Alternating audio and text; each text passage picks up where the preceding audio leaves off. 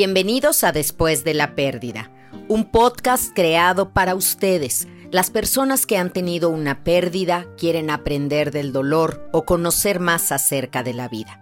Los temas que aquí trataremos surgen de la necesidad que tiene alguien después de haber tenido un dolor. Así que quédense, porque este es un espacio para crecer en resiliencia y también en amor un gran sí a la vida. Yo soy Gaby Pérez Islas, arroba Gaby Tanatóloga, y estoy feliz de que me acompañen.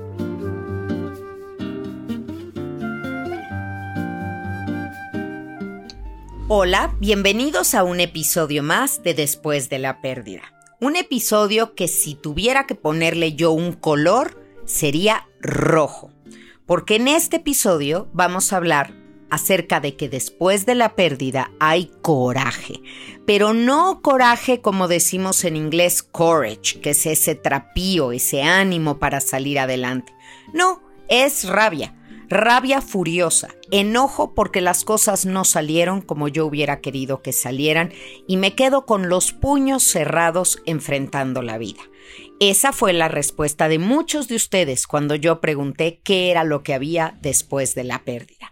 Así que esténse listos, porque hoy justamente vamos a explorar ese coraje que nos queda cuando hemos tenido una pérdida.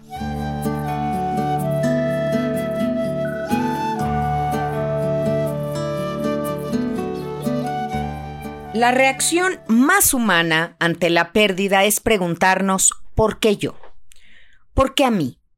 ¿Por qué a esa persona? ¿Por qué a nosotros que no le hacemos daño a nadie? Es más, podemos llevar esta pregunta al siguiente nivel, que es ¿por qué yo y no ellos? A ver, ¿por qué nos pasa a nosotros si no hay tantos narcotraficantes allá afuera? A ver, ¿por qué no les sucede a ellos? ¿Por qué si hay tantos malos, eso tendría que pasarme?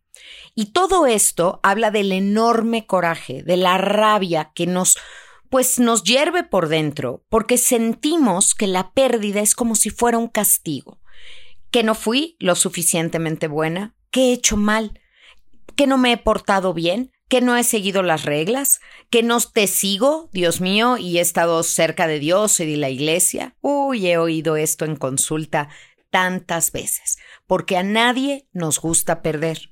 Y aunque Rosa Montero decía que a esta vida venimos a perder, algunos no quieren entenderlo. Algunos piensan que aquí estamos para ganar, para decidir con quién me quiero casar, cuántos hijos quiero tener, dónde quiero trabajar, cuánto dinero quiero ganar, cuánto éxito o seguidores quiero tener. Y de eso no se trata la vida. La vida es un movimiento perpetuo, se los he dicho muchas veces, y no se detiene. Y no porque hayas tenido una pérdida tendrá consideraciones contigo, hasta que te recuperes tendrás otra. A veces se nos junta la ropa que planchar, como digo yo, y son pérdidas en cascada o pérdidas en racimo o duelos muy, muy complicados. Pero ese coraje que nos queda es una fuerza que por eso le puse el color rojo. Imagínense este incendio interior que lo consume todo. Porque una madre enojada, por ejemplo, es de los peores tipos de madre que puede haber. Una esposa o un esposo enojado, es casi seguro que está cavando la tumba para ese amor. Un hijo enojado va a tener una violencia, una agresividad pasiva o activa con los otros miembros de la familia, que va a ser un ambiente súper pesado en esa casa. ¿Qué hacemos entonces? ¿Qué hacemos con todo este coraje que sentimos? Tres cosas. Primero, saber que el coraje es natural que todos nacemos sabiendo rabiar. A amar se aprende, ¿eh? pero nacemos sabiendo rabiar. Y que este berrinche que hacemos, perdónenme la palabra, pero es así, porque perdimos, porque sentimos que no lo merecíamos, porque no es justo, y de hecho no lo es, porque la vida no se trata de justicia, se trata de darle una respuesta, de enfrentarla de acercarte a lo que ocurrió y resolver de alguna forma con los recursos que tengas. Pero entonces, primero saber que es natural, que es normal sentirla. Segundo, saber que nadie, absolutamente nadie, tiene por qué cargar con estos sentimientos que tú tienes. Tú tienes que gestionarlos, trabajarlos y, ¿por qué no? sanarlos. Y tres, si ese coraje se queda dentro de ti, puedes hacer dos cosas con él. Volverlo gasolina, combustible que te mueva o arder en él, que simple y sencillamente te consuma. ¿Qué quieres hacer?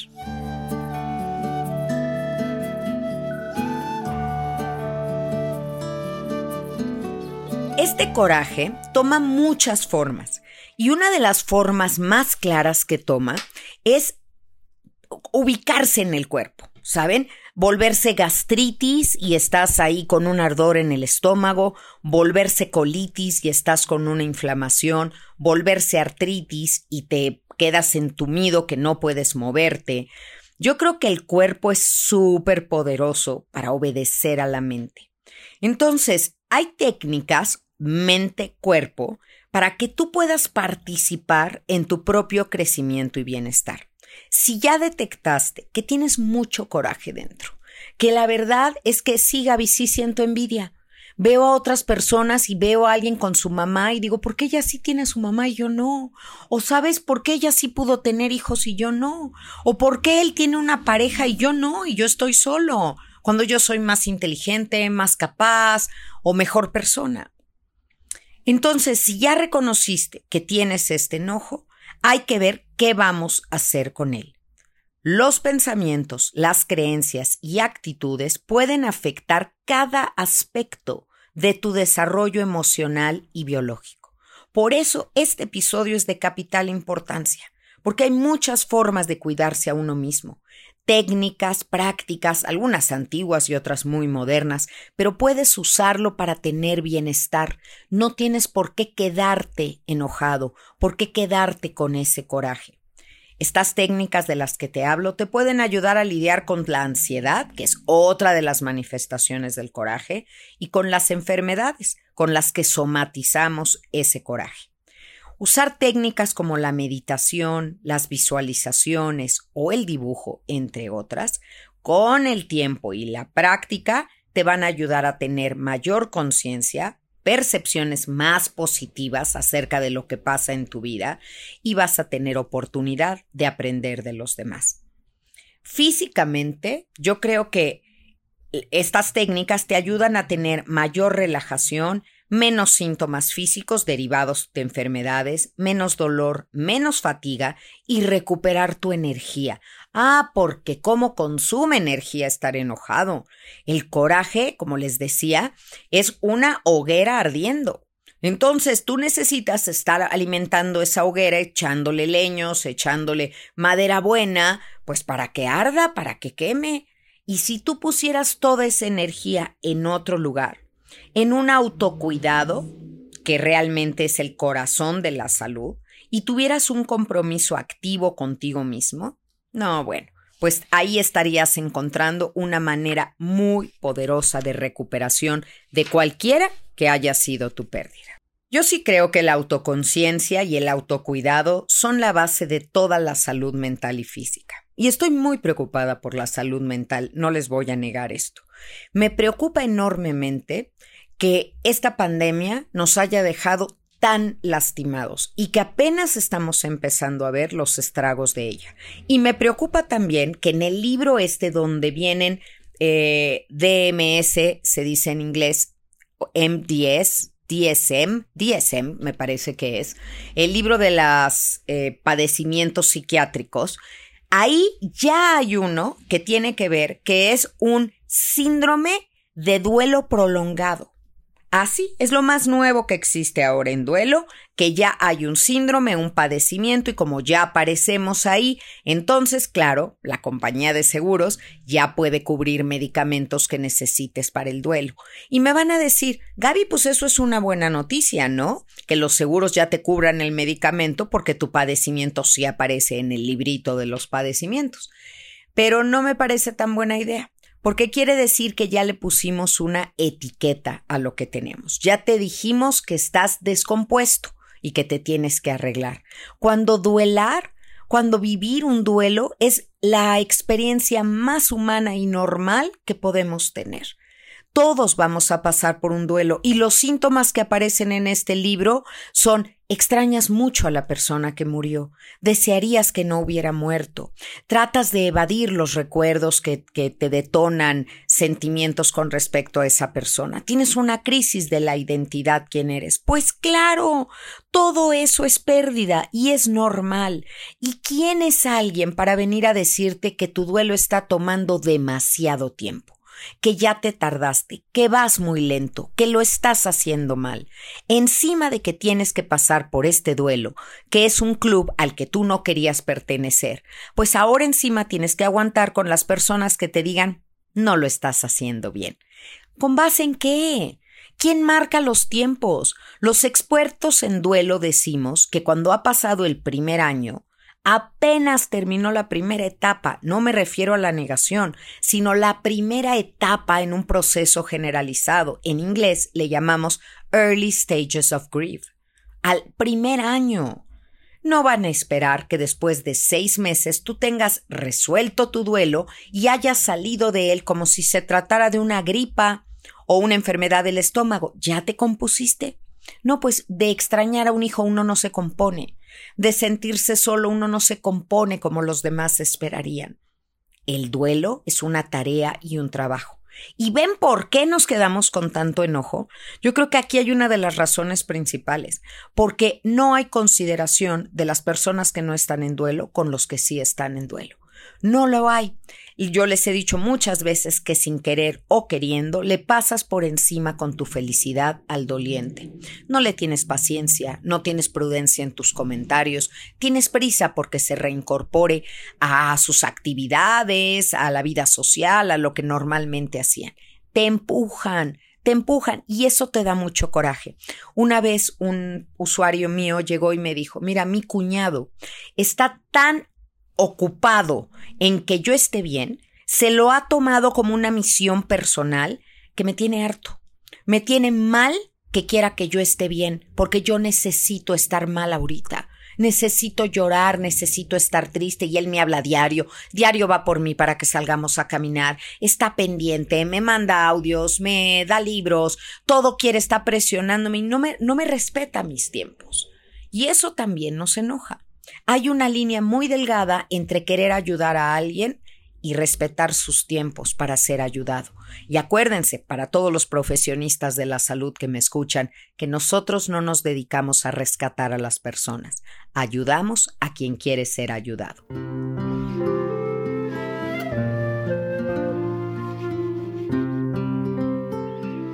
Si estás interesado en alguna de mis conferencias en línea, en mi diplomado en línea o la certificación para ejercer como tanatólogo, todos los informes los puedes encontrar en gabitanatóloga.teachable.com donde está disponible este material para ti.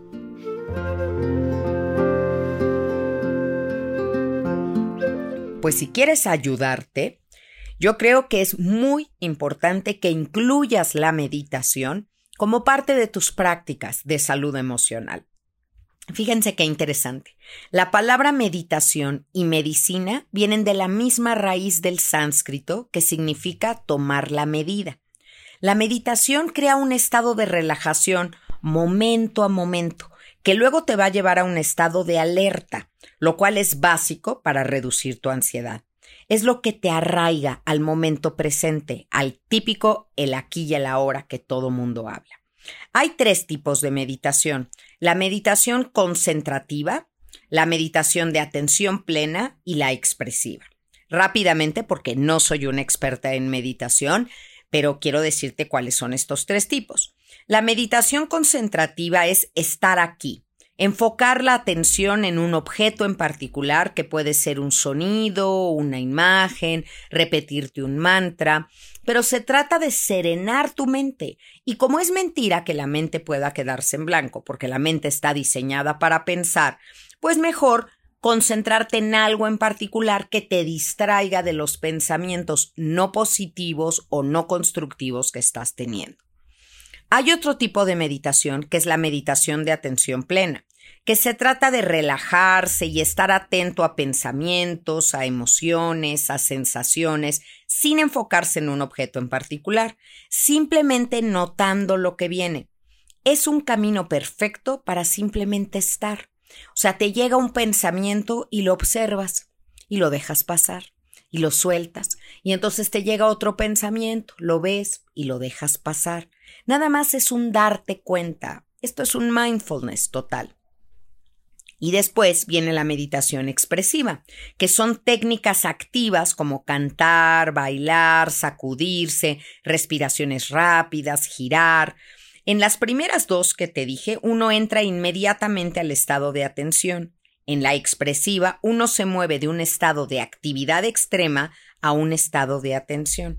Entonces, la meditación cambia esos niveles que tú tienes de serotonina, de endorfina, de melatonina y baja los niveles de cortisol, que es lo que te genera el estrés. Baja la presión arterial, la intensidad de los ataques de asma, si es que los padeces, y además mejora el estado de ánimo. Disminuye la ansiedad, que es algo que, bueno, la gran herencia del COVID que nos dejó a todos. Cambia la experiencia de sentirse vivo y estar aquí y ahora y disfrutar en conciencia de lo que sí tienes.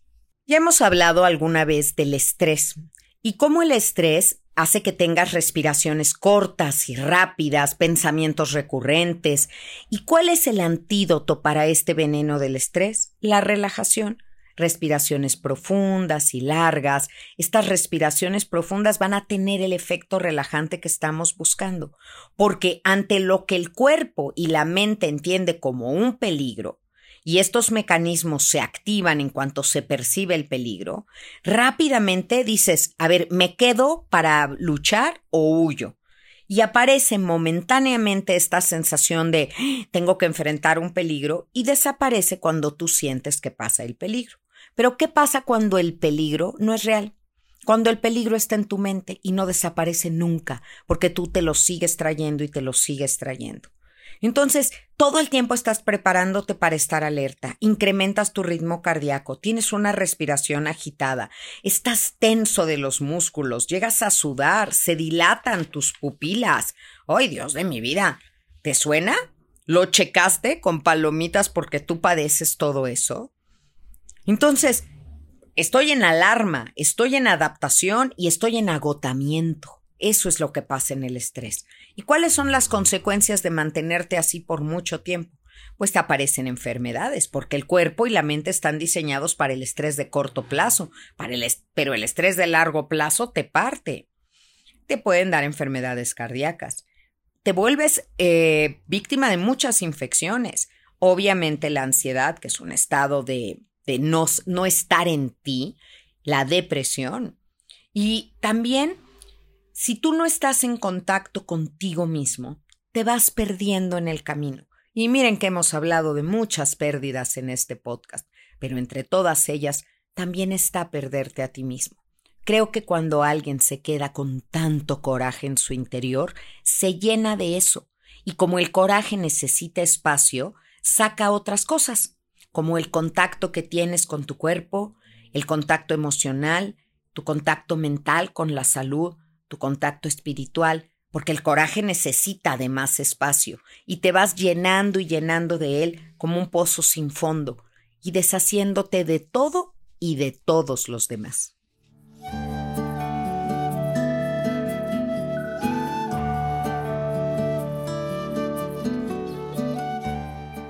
¿Qué te estoy ofreciendo a través de la meditación? Prevenir enfermedades, aliviar estos síntomas, transformar tu vida, generar productividad, claridad mental, atención y concentración. ¿No quieres esto?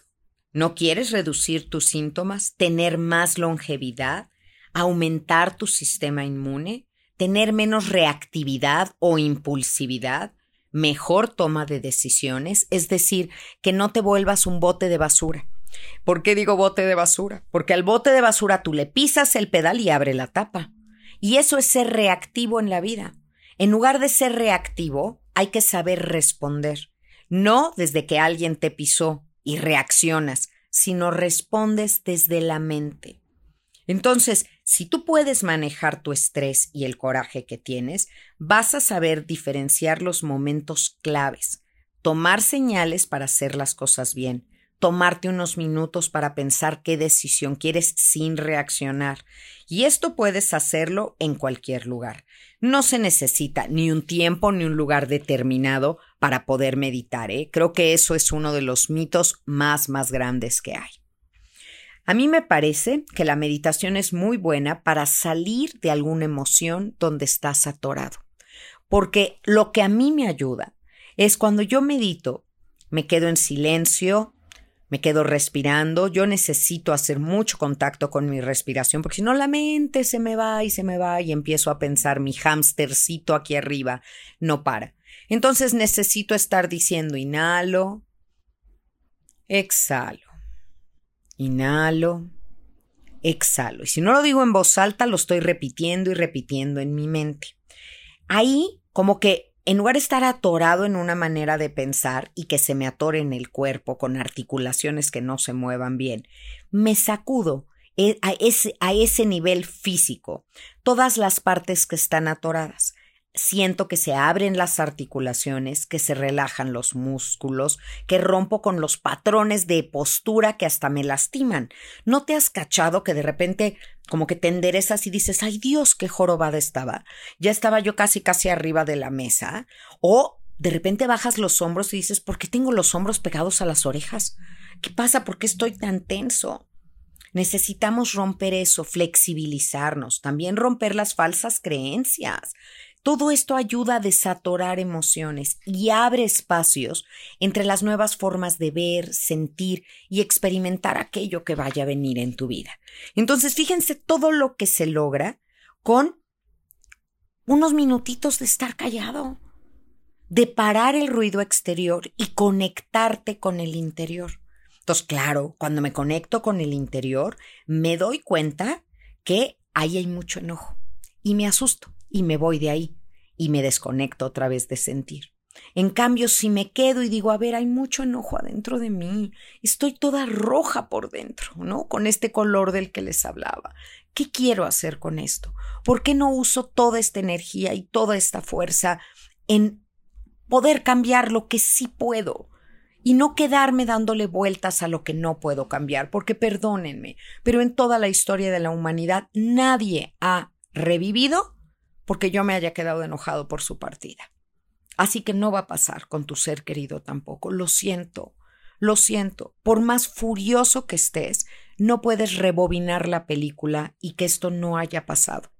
Ahora, ¿qué haces con quien, con, hacia dónde sacas ese enojo? Porque enojarte de la manera correcta, con la persona correcta y en la intensidad correcta, es sabiduría pura. Pero hay quien se queda enojado con todo el mundo y lo, y lo desborda con quien no lo merece, con sus hijos, con los niños, con sus padres mayores. Entonces, esto no creo que sea la mejor solución para que ese coraje fluya y sea como un cauce de ríos, así como arterias venosas que se vayan llenando de agua de este coraje y se vaya saliendo. No lo puedo guardar todo en una sola arteria que de pronto reviente. Entonces, a ver, vamos a hacer en este momento un body scan, un escaneo de todas las partes de nuestro cuerpo. Tómate unos minutos para ponerte cómodo y relajarte. Va, espero que no estés manejando y si no lo haces después llegando a casa, pero si estás tranquilo ahorita, ponte cómodo, relájate, permite soltarte y ponerte cada vez más cómodo conforme yo vaya hablando. Toma dos inhalaciones profundas, inhalando y exhalando por la nariz. Y permite que estas respiraciones te ayuden a soltar y a dejar ir todas las tensiones. Inhala. Exhala. Suelta con cada respiración y relájate, fácil y cómodamente, sin esfuerzo, armonizándote interiormente, prestando atención a este mundo interior y dejando por un ratito a un lado el mundo exterior. Cuando estés listo, imagínate que estás en una cápsula protectora, justo del tamaño para ti, desde donde puedes ver todo claramente, todo lo que necesitas ver, pero que tú estés muy cómodo y lo que a ti te haga falta esté a tu alcance. Cuando estés en este lugar seguro, permítete entrar en tu cuerpo y hacer un recorrido interior. Entras al área abdominal y observas cómo están los intestinos, el intestino grueso, el delgado, la vejiga. Sigues relajando el hígado, el páncreas, el estómago. ¿Cómo se hace eso, Gaby? Me van a decir. Solo imagínatelo. Imagínate en tu cerebro un riñón y que está como apretado, apretado y lo sueltas. Observa si hay algún lugar en tu cuerpo que te llame la atención porque está muy tenso. Dirígete ahí y relájalo. Dirígete hacia tu pecho, hacia el corazón y tus pulmones. Sigue con el cuello, la cabeza, el cerebro, la tiroides, los músculos del cuello, hombros y espalda. Ahora observa si el problema no es físico y es más bien emocional una relación, el trabajo, un duelo, una pérdida. Observa si hay alguna reacción de tu cuerpo cuando lo recuerdas. ¿Ves? Ahí ya nos dimos cuenta. El duelo lo llevamos puesto.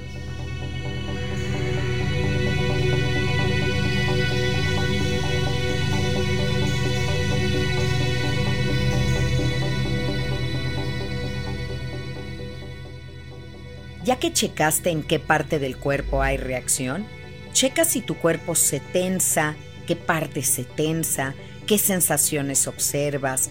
Visualiza el tamaño, la forma, los colores, la textura, la sensación. Ahora vamos al punto importante. ¿Qué necesitas para que se resuelva? Continúa este diálogo mente-cuerpo y haz conciencia de las imágenes, sensaciones, de lo que tu cuerpo te dice que puede ayudar. Es que el cuerpo es sabio, nada más quiere que lo oigas. ¿Qué crees que necesitas para estar bien ahorita? Pues necesito dormir, es que no he dormido.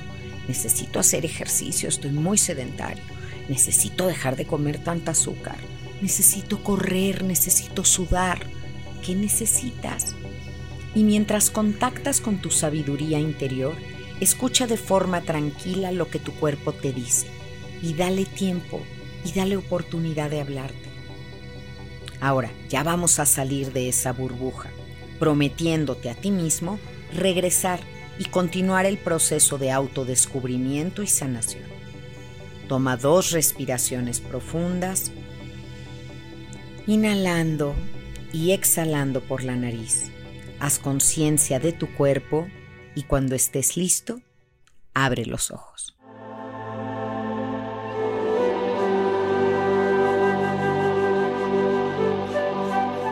Si te gusta escribir y trabajar tu duelo a manera de terapia narrativa, te recomiendo los duelarios. Hay uno especial para cada tipo de pérdida. Estos cuadernos de trabajo están disponibles en Mercado Libre y Amazon México.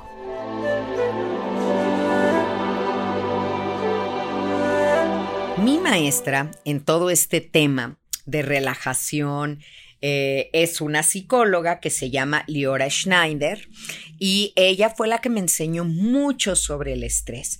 Ella se dedica mucho al mind and body training y yo creo que no nacemos sabiendo cómo controlar nuestro cuerpo. De hecho, hace poco me tocó ver a una niñita peleándose con su hermana mayor y de pronto estaba tan enojada la niñita que no supo ya qué hacer con lo que la hermana le decía y ¡paz! le soltó una cachetada a la hermana mayor. Pero no saben cómo sonó. Cuando oímos esa cachetada, los que estábamos alrededor volteamos y nos quedamos sorprendidos de que de una niña tan pequeña hubiera salido un acto tan violento ella misma se asustó con su reacción. Y es que a veces las emociones toman el control, dirigen nuestro cuerpo, dirigen nuestra mano y acabamos dando un golpe o un grito o algo que nos pueda dañar.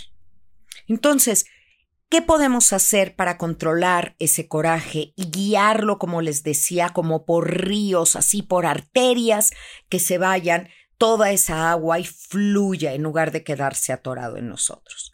Fíjense, que además de la meditación hay otra gran herramienta que es la respiración. Es importante aprender a ver el patrón de tu respiración, cómo cambia este patrón y cómo pasa de la tensión a la relajación. ¿Sabes hacer esto? ¿Te das cuenta cuando tu respiración se vuelve superficial, corta y rápida? ¿O cómo mejora cuando es profunda, cuando traes más oxígeno? ¿Cómo calma la mente? ¿Y cómo llevas esta respuesta natural de relajación? Podríamos sobrevivir solamente unos momentos sin respirar, porque el oxígeno es el que nos da la energía para sobrevivir. La respiración impacta en nuestro estado emocional, mental y emocional. Es el único sistema del cuerpo que es tanto automático como voluntario. El aire entra y sale sin que siquiera lo pensemos. Sin embargo, la respiración también puede ser controlada. Piensa en esto. Fue una respiración, la primera, la que te trajo a este mundo cuando saliste de mamá y entonces te quitaron las flemas que traías en la boca y ¡ah! diste esta primera bocanada de aire. Y también una última exhalación te sacará de este mundo. Así, así de importante es la respiración.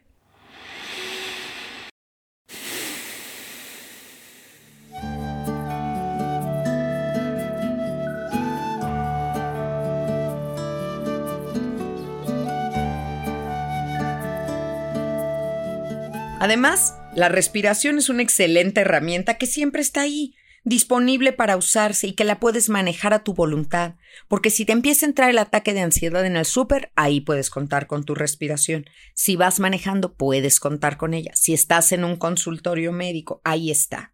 La respiración es el resultado de estados emocionales y al mismo tiempo puede generar estados emocionales. Así que cuando estás estresado, experimentas una respuesta, ya le llamamos, de ataque o huida, respirando superficial. Cámbiala por una respiración larga y profunda, para que llegue así al, con calma al sistema nervioso simpático. Al respirar profundamente, estimulamos un nervio que se llama el nervio vago y promovemos la relajación. ¿Ves? Hay cosas que no puedo cambiar. No puedo cambiar la pérdida, no puedo cambiar lo que pasó, pero sí puedo cambiarme por dentro. Puedo tranquilizarme, puedo buscar soluciones de manera mucho más creativa y asertiva que si las tomo nada más desde el enojo. Esa respiración caótica que de repente tenemos solo genera caos en nuestra vida. Entonces, si te aparecen pensamientos muy feos, muy catastróficos, obsérvalos y déjalos pasar y regresa tu atención a la respiración. ¿Ves? De alguna manera, aprender a respirar así ya es meditar, sin mayor complicación. De verdad es mucho, muy sencillo. Y puedes hacerlo unos minutos en la mañana o unos minutos en la noche. Estos son consejos que te pueden servir, pero ahí te va otro. Porque cuando tenemos mucho coraje dentro, ¿saben con qué la agarramos? Pues contra nosotros mismos, porque me enojo con todos, especialmente conmigo. El enojo vuelto hacia ti se llama depresión. Y la depresión te atacas, te autosaboteas, te matas a cuentagotas. Y a lo mejor esa muerte pudiera ser una muerte por chocolate, pudiera ser una muerte por papitas, pudiera ser una muerte por atracón, Estoy poniendo muerte en así en comillas, porque no es que realmente vayas a morir, pero es que dejamos de comer en conciencia. Cuando tú quieres que ese coraje se vaya, métele atención plena y consciente. Entonces vamos a experimentar comer en una forma diferente, prestando atención plena, sin juicio, y estando presente tanto como te sea posible. Si te vas a comer un chocolate, pues Cómelo, mételo a la boca. ¿Qué estás sintiendo? Observa por primera vez, como si fuera la primera vez que estás comiendo chocolate. ¿Se acuerdan de la película de Conoces a Joe Black? Y Joe Black descubre la mantequilla de cacahuate y anda con su cuchara así en la boca mucho tiempo de la película porque está fascinado con la crema de cacahuate. Pues imagínate que descubrieras el chocolate por primera vez ahorita y estuvieras fascinado con él. Pero no es uno tras otro, tras otro, sin darte cuenta que te acabaste una caja que fue en piloto automático, sin hacer juicios. Soy una vaca, soy una gorda, ¿para qué me acabo de atascar todo esto? ¡Qué bárbara! No, comete un chocolate. Entre más amargo, mejor, porque ese es el verdadero buen chocolate, el que tiene un porcentaje de, de cacao alto. Tómate un pedacito de ese chocolate y entonces pásalo por tu boca, saborealo lentamente, observa cómo se siente su textura, observa cualquier deseo que estás teniendo mientras saboreas ese chocolate. Sé consciente de tu intención al tragártelo. Come con conciencia. Eso es una propuesta que va a calmar muchísimo tu ansiedad, que le va a recuperar el goce y el disfrute a la alimentación y además va a sacar ese coraje de una manera como hacemos al cocinar algo. Pasar de una carne cruda, incomible, a algo que a altas temperaturas es algo mucho más digerible. Bueno, pues la comida me va a tranquilizar y me va a ir haciendo ver que hay cosas que ya no puedo tener en la vida, pero otras que sigo teniendo y que hay pequeños placeres y disfrutes a los que no tengo que renunciar porque la persona que yo amo ya no está aquí conmigo. Quien se fue no hubiera querido nuestra infelicidad. Entonces las personas comen por diversas razones. Piensa que la mayoría de los animales pues comen cuando tienen hambre y paran de comer cuando se llenan los humanos generalmente para llenar necesidades emocionales comen y comen y comen y no paran cuando su necesidad fisiológica está satisfecha. Siguen comiendo, literalmente, hasta sentirse mal. Por eso, cuando entre más coraje tengas, come más lenta y meditativamente. Ayuda para que te des cuenta de por qué comes, qué comes, ¿Por qué elegiste lo que elegiste? Y no es casualidad que cuando estamos muy enojados, escogemos comida alta en grasa, muy alta en grasa, comida rápida, o escogemos comida muy grasosa, ¿no? Como una dona, como un chocolate, como un churro. Esas son las cosas que el cuerpo nos está pidiendo. Huele tu comida, saborea tu comida, date cuenta qué estás haciendo porque pareciera que tenemos como de un lado hablándonos un diablito, sí, cómetelo, ¿qué importa? Al cabo no todo puede ser en esta vida que no, ándale, cómetelo, ¿qué le hace? Y por el otro lado, tu conciencia que te dice, no te lo comas, te ha costado mucho trabajo bajar de peso, subiste mucho desde que falleció tu hijo y ahí vas esforzándote, no te sigas haciendo esto. Y en esta batalla del bien y el mal, acaba ganando el mal acaba dándole una bofetada como la de esta niña a su hermana al, al angelito y el diablito gana. Y entonces comes y comes y te pones un atracón y se te olvida que la comida es nutrición y que puede haber comidas deliciosas, saludables y sumamente satisfactorias. Practicar el comer meditativamente puede cambiar el qué, el cómo, el cuándo comes, y puedes darte cuenta que la comida chatarra no sabe tan bien y que todos los químicos que tiene nunca se van a comparar con lo natural. Y miren que soy fan de las papas fritas y ustedes lo saben. Pero cuando tú te comes unas papas guisadas de alguna manera deliciosa, hasta unas papas a la francesa bien hechas, nunca van a saber igual que una bolsita de papas. Claro, nos encanta, son rápidas, las tienes a la mano, no requiere ninguna elaboración, pero nada se va a parecer a lo natural. Cuando te das cuenta que te puedes sentir satisfecho sin llenarte porque no eres un tanque, con porciones más pequeñas. Cuando paras de comer porque estás satisfecho, no lleno. Qué distinto es eso. Reconéctate con tus sensaciones, con darte cuenta y baja, baja el enojo, porque el enojo es un veneno que te tomas tú esperando que le haga daño a alguien más y no funciona no funciona. Los tanatólogos tenemos un talento y el talento que tenemos es que los dolientes nos importan. A mí me importan las personas que sufren, me importa su dolor, me importa que estén bien. Entonces, me doy cuenta que para alguien sentir demasiado puede ser tan peligroso como trágico es sentir demasiado poco. Así que tenemos que ir modulando lo que siento. No es mi dolor, es tu dolor, y le doy a cada quien la dignidad de quedarse con su propio dolor. No se lo quito, no me lo apropio, no me lo echo en hombros y yo lo voy a sacar adelante. La persona tiene que querer salir adelante. Y para eso tiene que darse cuenta que todo este coraje que tiene dentro lo va a consumir como si fuera una vela. Y en lugar de que sea una flamita que dé luz e ilumine el camino a otros que van a pasar por donde tú ya pasaste, será una brasa ardiente a la que nadie quiera acercarse.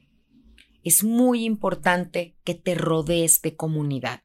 Rodéate de personas, algunas, no sé, como los todos que tenemos amigos que pueden ser amigos muy profundos y puedes hablar de casi todo con ellos. Hay otros que tienes amigos nada más porque te distraen y otros que son buenos escuchas. Pues rodéate de todo eso. Busca verdaderas conexiones. Las conexiones son lo que nos salva del coraje en esta vida. El amor nunca muere. Y el, el duelo es ese amor que no sabe a dónde irse tienes que redirigirlo, porque el amor ahí está. Di el nombre de la persona que falleció. Comparte las memorias que tengas, los recuerdos que tengas de él. Tu duelo no te define. Lo que hagas con él, sí. Así que por favor, no te quedes lleno de coraje. Espero sinceramente en este episodio haberte dado herramientas para que ese coraje fluya, se diluya, salga y te deje. Recuerda que tú puedes separar el enojo del dolor y también del amor, porque no son lo mismo. Entonces, quédate con el amor y suelta todo lo demás. Esa es la propuesta de este episodio de hoy. Ojalá que lo compartas con quien lo necesite y que nos escuchemos la próxima semana en un episodio más de Después de la Pérdida.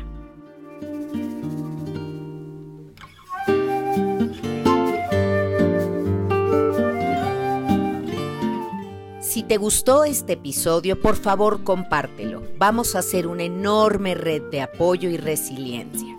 Gracias por tu escucha activa y nos encontramos una vez más la próxima semana en un episodio de Después de la Pérdida. Recuerda, yo soy Gaby Pérez Islas y puedes seguirme en todas mis redes sociales como arroba Gaby. Paz y bien.